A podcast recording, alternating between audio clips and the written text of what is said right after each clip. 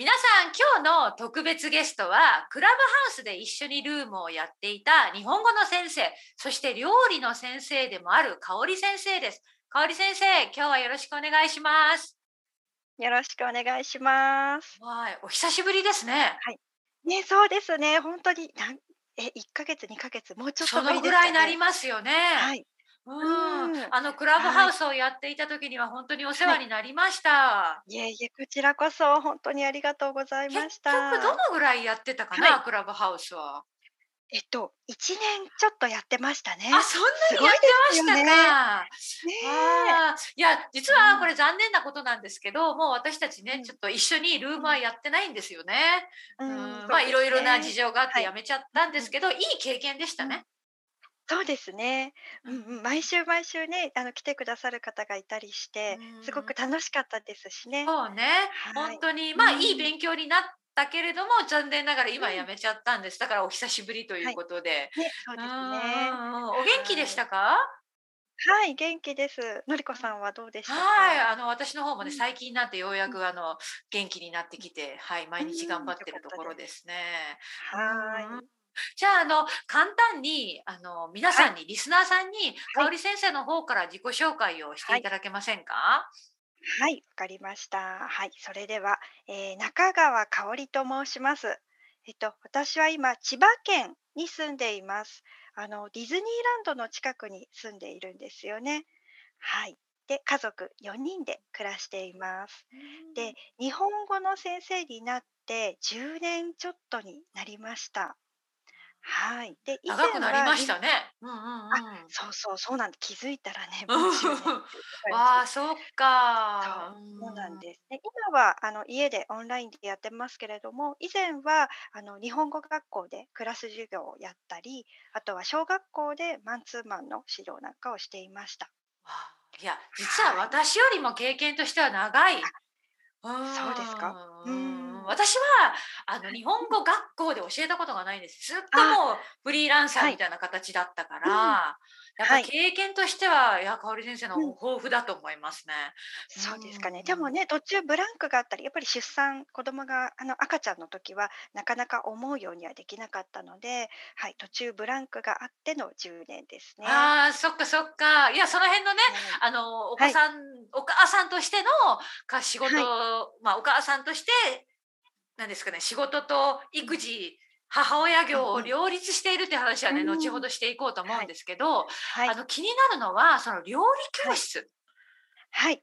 でその日本語の先生でもありながら料理を教えているっていうちょっと新しいプロジェクトについてちょっとお聞きしたいんですけど、はい、うんうん、そうですね。はい。えっと今やっていることとこれからやりたいことってこう2つあるんですけれども、まず今やっていることっていう方でいきますと、これは全く日本語は関係なくですね、あの日本の人向けに特にまあ働くお母さん向けに働くだけじゃないかな。育児で忙しい人もたくさんいるのでそういったお母さん向けにあのそうやっているんですね。これもオンラインで Zoom を使っていや料理をオンラインで教えるっていうのが私本当にイメージできないんだけど、はい、これすごいですね。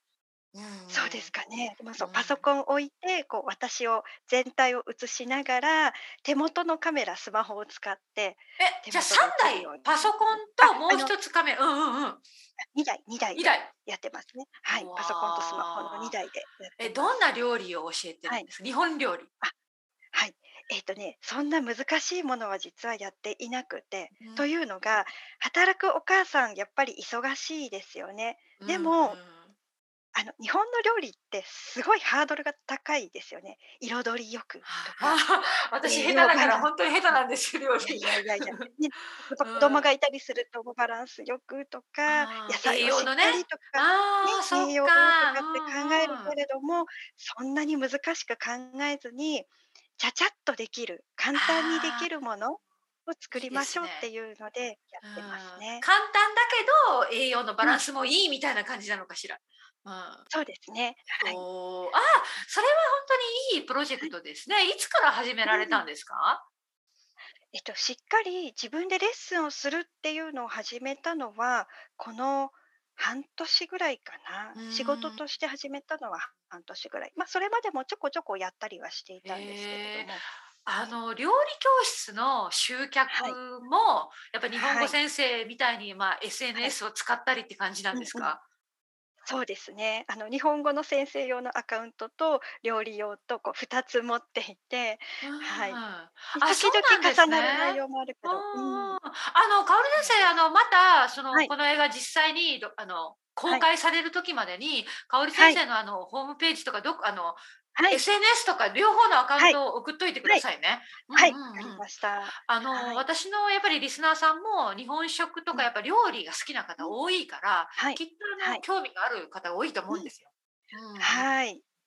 うで、今の。活動で、で、その料はい。理教室の今後の活動としはい。てはどんななんかはい。夢とか？うん。はい。それはやっぱり、あの、日本語と料理っていうのを組み合わせていきたいんですよね。あの、日本語を勉強されている方で、料理も好きっていう方とか、ま、日本の料理に興味があるっていう方向けにやっていきたいなと思ってるんですけれども、こう、やっぱりと作ってみたいけど難しいんじゃないとか、あとは日本に住んでいないから食材がうん。ないんじゃないとか、うん。だから作れないって思っている人がいたら、そうじゃないんだよっていうのを、こう伝えていきたくて、いや、前もあもるものでねそうではい。すよね。あうん。の、前にもちょっと個人的にお話しさせてはい。もらったんですけど、絶対いいアイデアはい。ですよ。うん、ですかね。だといいですけど。対、ほんとにね。早く始めた方がいい、ほんとに。はい。はい。うんうん。分かりました。いや、あの、はい。興味があって実際に作ってみたいっていう方たくさんいますよ。はい。ね、こうん。ちらもやっぱり簡単にできるように、うんちゃんと自分。でできるように、うあの、しん。ていきたいなと思うので、はい、これええ。から。楽しみなプロジェクト。ですね。はい。え、ちなみに、今はい。までの料理教室で、何かはい。どんな料理を教えました？はい。レシピ？うんうん。料理名とか。えっとね、ポイントは砂糖を使わないものあなんですけれどあ。も、はい。砂糖を使わない肉じゃがは大好評ですね。ああ、いいですね。肉じはい。ゃがはほんね。とに日本の家庭。料理だから。そうですよね。で、食材を見ると、どこの国でもきっと大体あるんじゃないかなとうん思うんでうんすね。で。もし同じものがなくても、それがなきゃできないっていう料理にはしていないので、うーん。うん、あなたの国ではこれがないんだったら、こっちの食材はどうですかっていうようなこともへ提案しなえ。がらやっていきたいですよね。か。いや、はい。私絶対応援したいです。あの、ちょっとまた後でこの後ね、色はい。々話しましょう。なんかコラボ、はい。他の形でもできそうな気がすはい。る。うん、私はあの、サポートできること。させてください。うはん。い。うん、いいね。いや、私はほんとはい。に羨ましいです。料理が下手なので。うん。でも、下手な人で。もできるのかしら？うん。そう、そうです。誰でもできるっていうものをやっています。ああ、はい。いいですね。分かりました。で、はい。ま、でも実際はその料理教はい。室で料理を教えたり、うん。でもそのはい。お子さんがね、まだ小さい。はい。何歳ですか？今、お。子さん。うんうん。えっと、上の子が小学1年生、7歳になりました。で、下ん。の子が幼稚園の年中で、今4歳な4んで歳。すね。7歳とよんはい。女の子はい、ですか？そうなんです。えっと、上が女の子、下が男の子で。これどうはい。なんですか？私はほんとにはい。子供がいないかうん。ら、子供はい。がいる生活が想像できないんですはい。けど、そのはい。年頃の子がいる、はい。2人もはい。いるママのはい。1日の生活をちょっと話してくれませはい。んか？はい。えっとね、ざっくり言いますと、朝6時までには、こう、私が動き始めて、で、朝の家事、育児の時間になる。ちょっと待っでてください。6時はい。何時はい。起きですか？じゃあ、かおり先生。あ、えっとね、最近は5時にアラームをかけて、ま、5時ちょっと過ぎぐらいに、布団の中でちょっと足うん。首を回してみたりとか、ちょっとした体操なんかをしてかあ、ら、ご はい。じ5分、10分ぐらいには布団から出るようにしてます。うわ、やっはい。ぱり早いな。そうですうん、で、ろくね。じぐらいからら本格うん。的に動き始めそう。て。うそうん。ですね。うんはい。ま、でうん。も6時までは自分の時間にしようって決めおていて、うん、なのお。で、だあんまりご飯作りとか家事はしないようにしていうんて、うんこう自うん。分でゆっくりストレッチをすると。か、うん、そんな分かる。大切ですよね、自分の時間ね。うんうん、うん。そうですね、そうなんですうよ。そしうん。てそして、6はい。時からは？はい。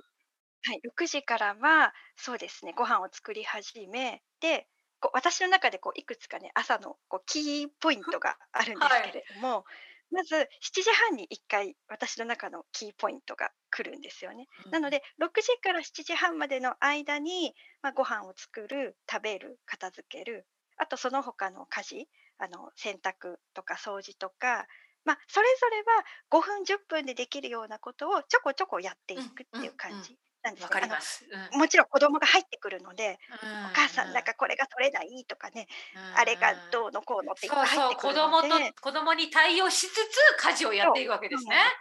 そうなんです。でももう7時半が来たらまた私の時間が来て、ああよかった。そこから、はいはい、えっと朝ドラ？NHK の朝ドラを見てるんです。あれが大好きで。そっか。はい。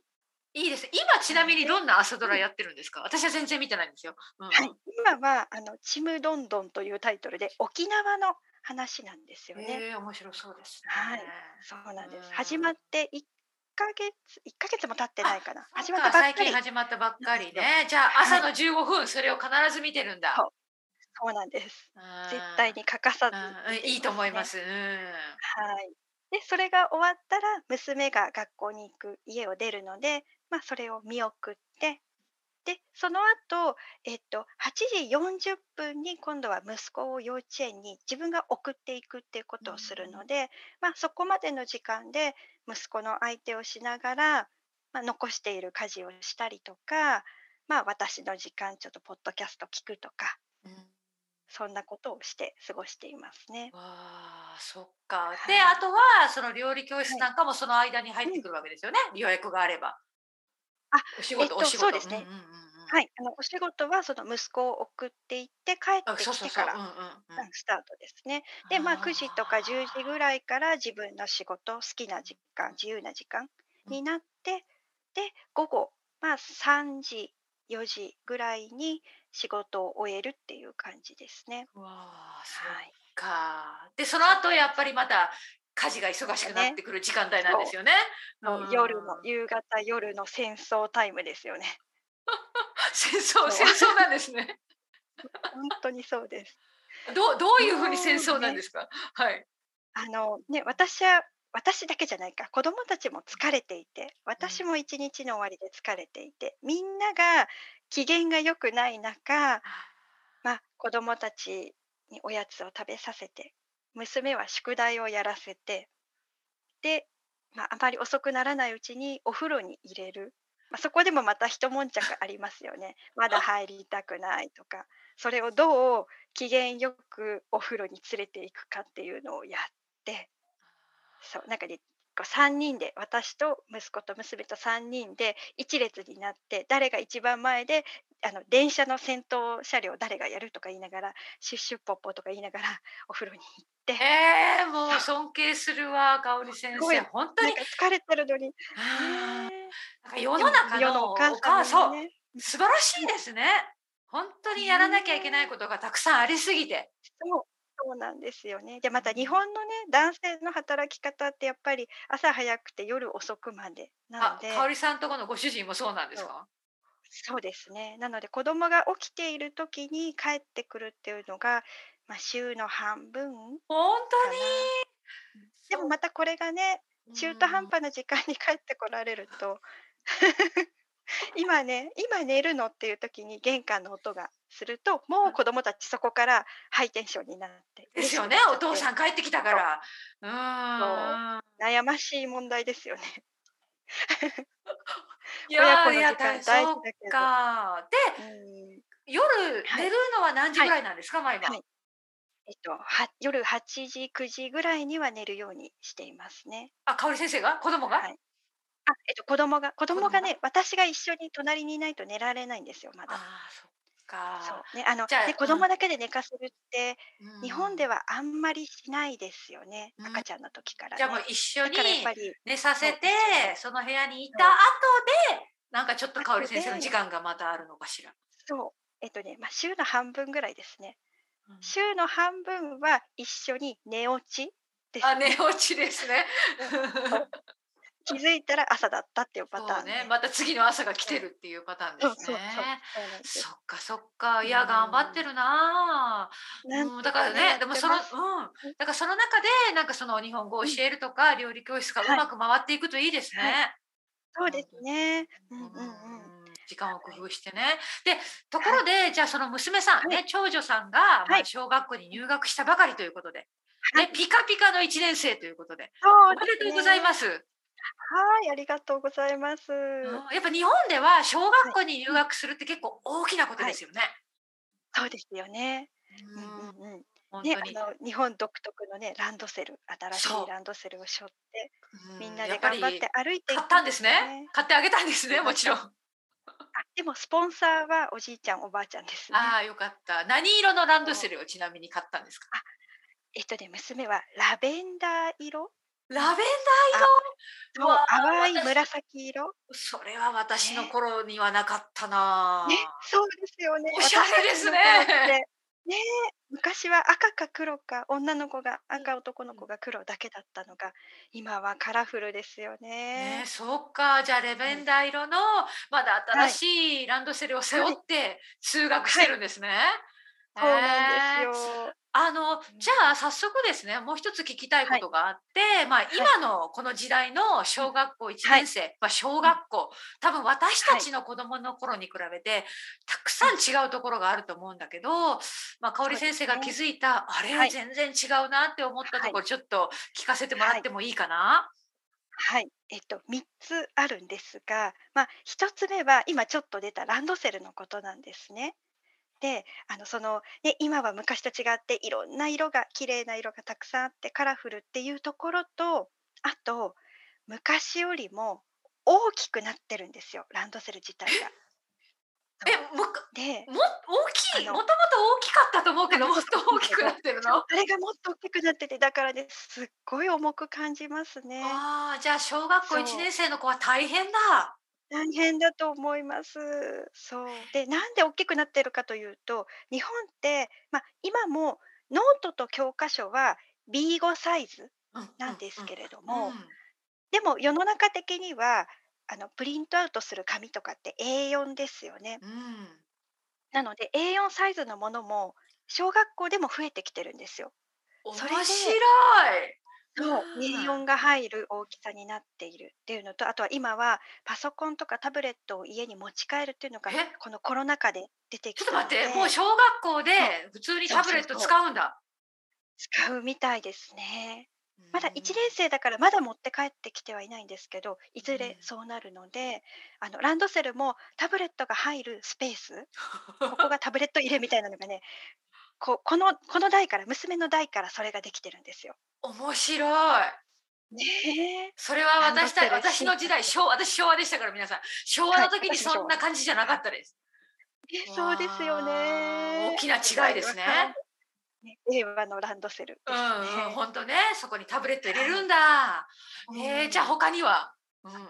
そう。で、あと、じゃあ2つ目は、えっと、そう、これもさっきちょっとね、あの、ランドセル背負って歩いていくって言いましたけれども、そう、普通のね、公立の小学校って大体みんな自分で歩いて行って、歩いて帰ってくる。まあ、ここは昔と昔も今も変わらないんですけれども、うん。あの、えっとね、まあ、理由はマイナスなところなんですが、まあ、子供を狙った犯罪が増えてるからかなとか、あとは共働きの家が、もうね、どんどん増えていて、その子供が遅い時間に歩いて帰るっていうのが昔よりも増えてるからかなと思うんですけれども、学校に携帯電話を持って行かせる家があったりとか、まあ、携帯まで行かなくても GPS の機械をランドセルに入れておくとかっていうのが、いい考えかもしれませんね。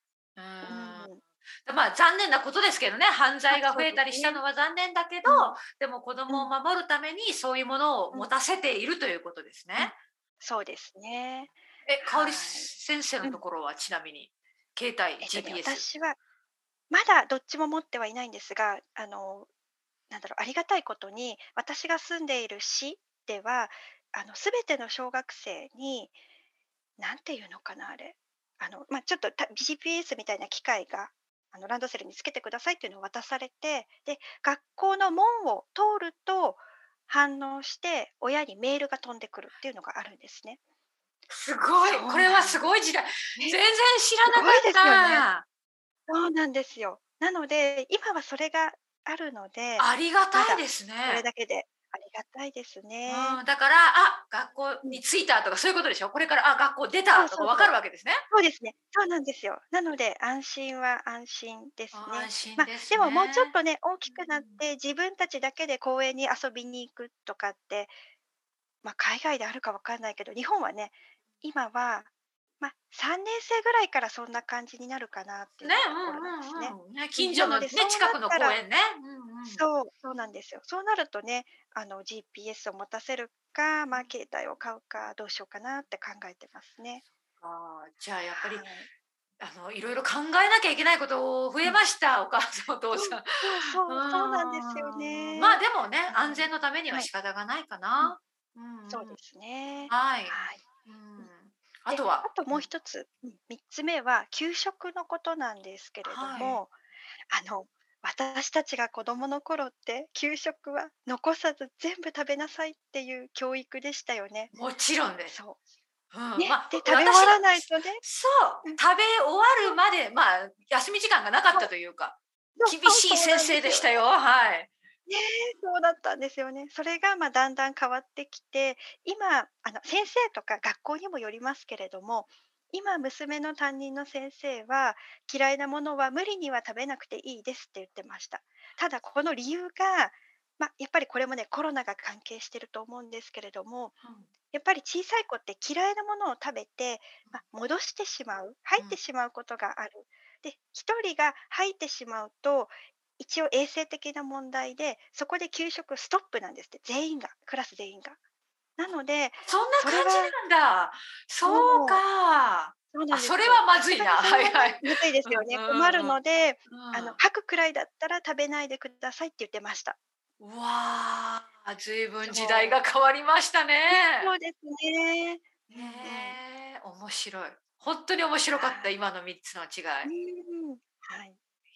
もう日本も随分変わってますね。うん、そうですね。まあ子供が小学生になるまで知らなかったことですね。うん、そっか。じゃあお母さん的にもちょっと新鮮ですね。いろんなことが。そうですね。うんうんうん。入ってくる情報がもうなんかびっくりすることとか、まあ面白いこともありますけれども、うんうん、新しいことがたくさん。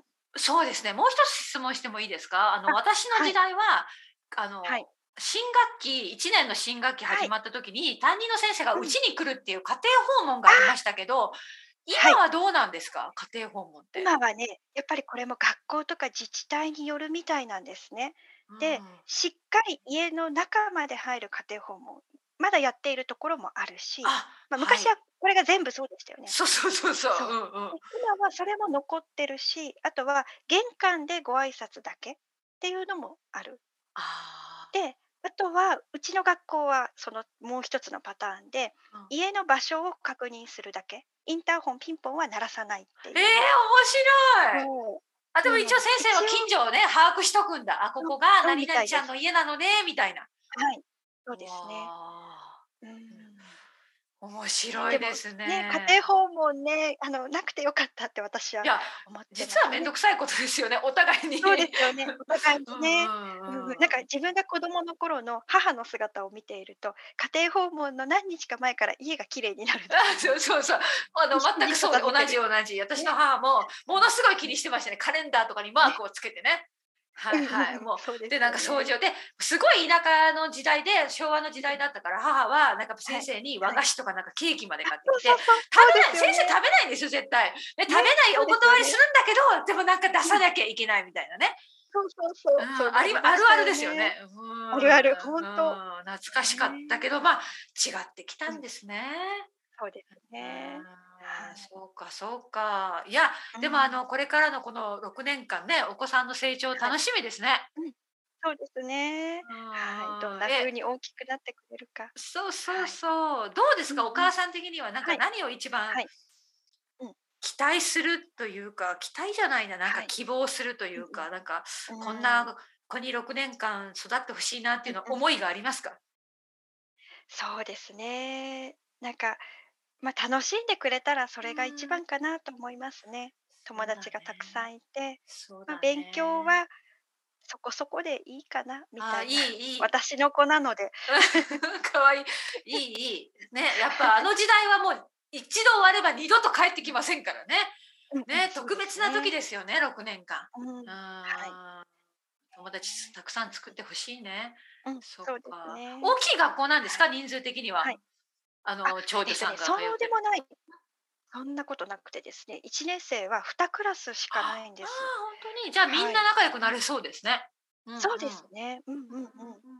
うん、わかはい。りました。面白いはい。違いをたくさん聞きました。え、じゃあ、あの、はい。に最後になっはい。てしまったんですけど、はい。これはね、いつもはい。皆さんに聞いてることなので、あの、はい。このリスナーさんですね、ポッドキャストのはい。聞いてくれている日本語学習者さんに、ま、香織先はい。生から励ましのメッはい。セージをお願いします。はい。はい。えっと、まずはですね、日本語を選んでくれてありがとうございますと言いたいですね。あの、日本語ってかなり難しい言語の一つだと思うんですけれども、そんな日本語を選んでいただけたということがとっても嬉しいです。うん。はい。で、あの、勉強を続けていくとどうしても伸び悩む時期っていうのはあると思うんですけれども、あの、日本語で日本語を使って、これがやりたいっていうものがあると、楽しく続けられると思います。なので、日本語を勉強することそのものを目的にするだけじゃなくって、その先にあるもの、日本あ語で何がしたいのかっていうのを大事にしていただけたらいいなと思っています。ぜひ、あの、ご自身の好きなことに日本語で挑戦をしてみてください。応援しています。あ、ありがとうごはい。ざいます。はいや、香織先生ら。しい、いいあ、メッセージだっ？たね。なんかあっという間でしたね、やっぱり。ね。ね、そうですね、なんとなくうん。クラブハウスのルームをやっていた時を思い出しました。あ、そうですね、ね。うん、はい。ほんうんうん。とに。じゃあ、あの、今日は貴重な時間ね、夜遅く、あの、あはい。りがとうございまし。た。はい、ありがとうございましうん、多分きった。とまた何かはい。コラボというか、お手伝いをして、はい。お互いにね、あ、することがあるとはい。思うので、そう今後と。もよろしくお願いはい。します。はい、よろしくお願いします。はい、じゃあ今日はここまでにします。ありがとうございましはい、た。ありがとうございました。